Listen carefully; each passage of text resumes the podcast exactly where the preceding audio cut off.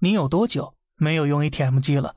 七月十八号，一条全国 ATM 机降至百万台以下的消息引发了广泛热议，不少网友感叹：“哎呀，我有一两年没去银行了，这家里的钱都发霉了，还能用吗？”我国呀，曾是全球最大的 ATM 机市场，而小胖本人呢，就曾经就职于中国 ATM 厂商恒银金融，因此看到这个消息呀，更是唏嘘不已。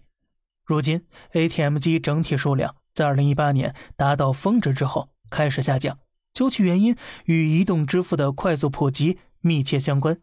从银行卡、信用卡到手机扫码、人脸支付，甚至刷掌纹支付也在研发当中。移动支付的到来啊，正式走向了无现金时代。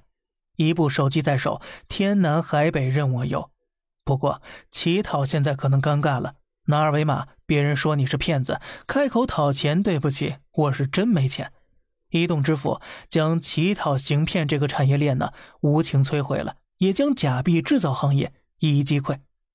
作为一种存取现金的工具，ATM 机长期不使用啊，仍是需要维护的，费用难逃被削减的命运。十年前，美联储前主席曾说过，银行业唯一有用的发明就是 ATM 机了。可是谁能想到呢？曾经划时代的发明诞生仅仅五十余年，半个多世纪而已，就被新技术逼得走投无路了。那么你觉得未来 ATM 机会完全消失吗？好了，这里是小胖侃大山，每天早上七点与你分享一些这世上发生的事儿，观点来自网络，咱们下期再见，拜拜。